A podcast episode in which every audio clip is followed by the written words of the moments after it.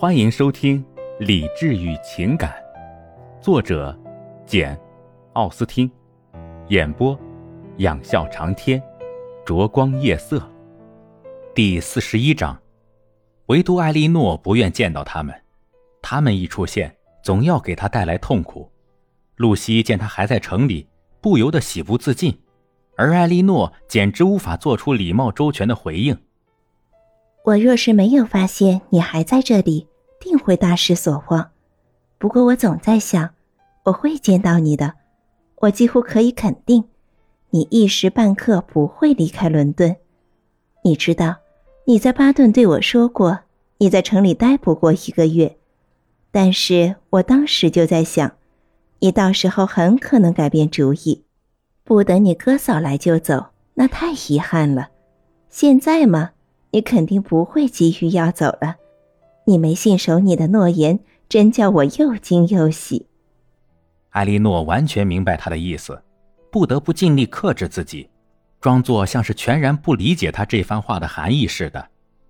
詹宁斯太太说：“喂，亲爱的，你们是怎么来的？”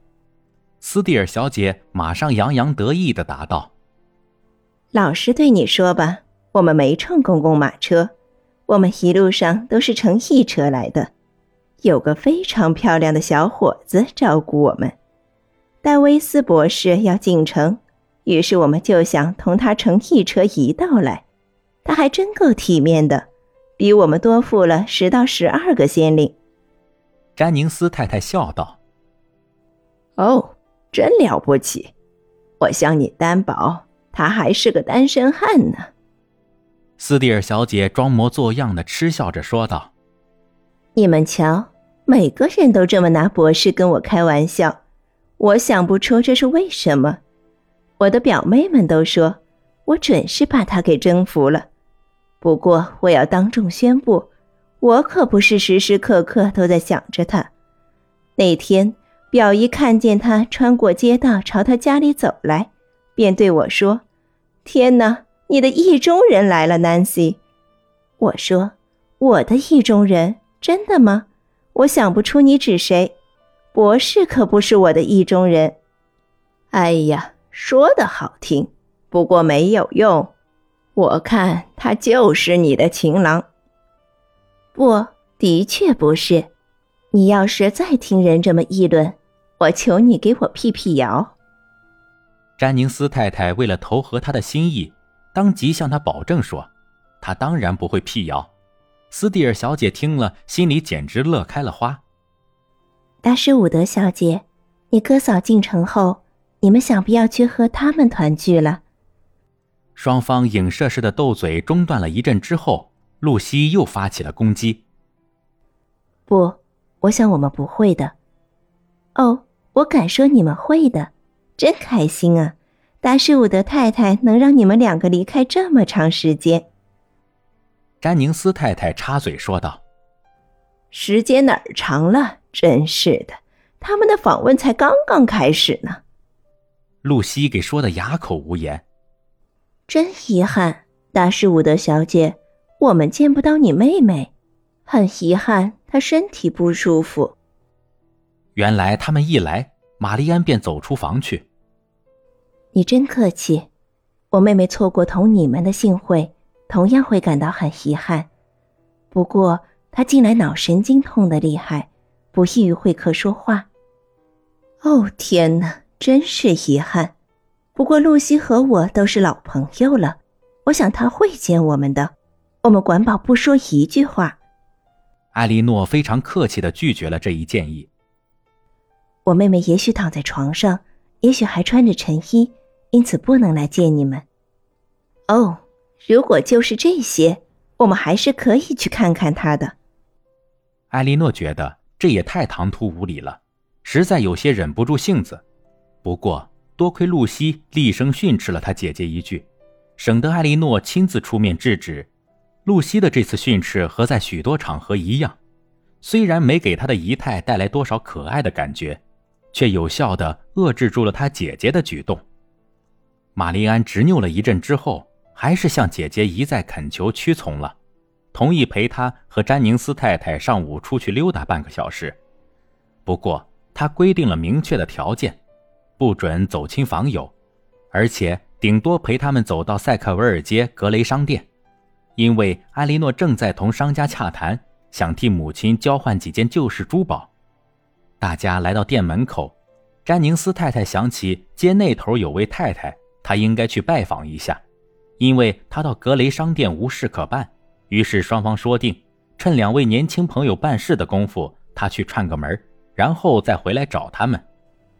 两位达什伍德小姐上楼梯时，只见有不少人早来了，店里没人顾得上应酬他们，于是只好等候。最好的办法是坐在柜台一端，看来这样可能轮起来最快。这里只站着一位先生。艾莉诺大有希望让他讲点礼貌，办事利索点儿。谁知这人特别挑剔，也很有眼力，顾不上讲究礼貌。他要订购一只牙签盒，为了确定大小、式样和图案，他把店里的所有牙签盒都拿来端详盘算，每只都要磨蹭半个钟头。最后凭着他那神奇的想象力，终于定了下来。在此期间。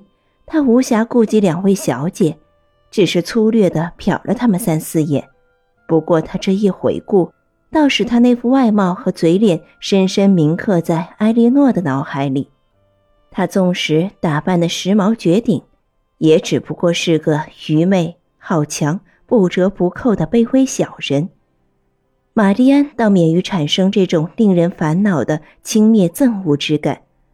那人傲慢无礼的打量他俩的面庞也好，神态自负的鉴定送他查看的种种牙签盒的种种缺陷也好，他都不曾觉察，因为他在格雷商店和在自己卧室里一样，总是聚精会神的想心思，对周围发生的事情全然不顾。最后，事情终于定下来了，连上面的牙饰、金饰、珠饰都做了规定。那人又定了个日期，好像到那天拿不到牙签盒，他就活不下去似的。他从容小心地戴上手套，又向两位达什伍德小姐瞟了一眼。不过这一瞥似乎不是表示艳羡对方，而是想让对方艳羡自己。接着，他故意摆出一副傲气十足、悄然自得的架势走开了。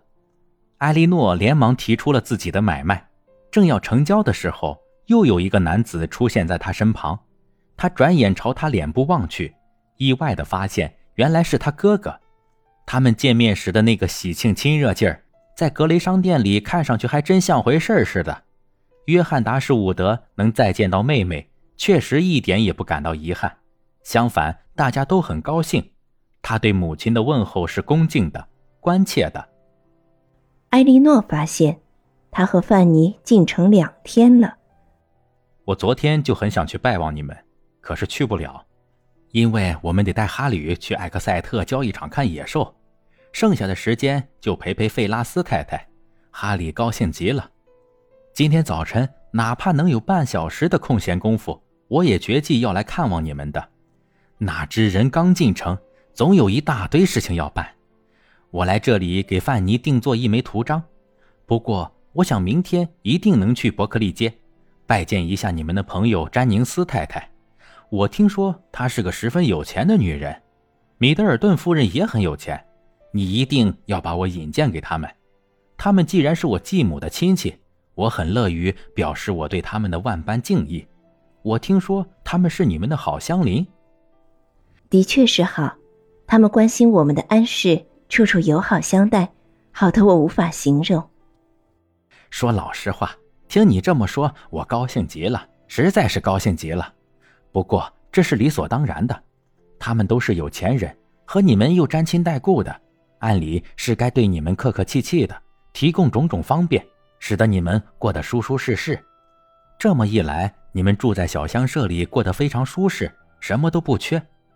有关那房子，爱德华向我们做过引人入胜的描绘，他说在同类房子中。他是历来最完美无缺的了，还说你们好像喜欢的不得了。说实话，我们听了也大为高兴。埃莉诺有点替他哥哥感到羞耻，因而当詹宁斯太太的仆人跑来报告太太已在门口等候，省得他再回哥哥的话时，他一点也不感到遗憾。达什伍德先生陪着他俩下了楼，来到詹宁斯太太的马车门口，被介绍给这位太太。他再次表示希望第二天能去拜访他们，说罢告辞而去。感谢您的收听，我是 CV 养笑长天，欢迎订阅，我们下期见。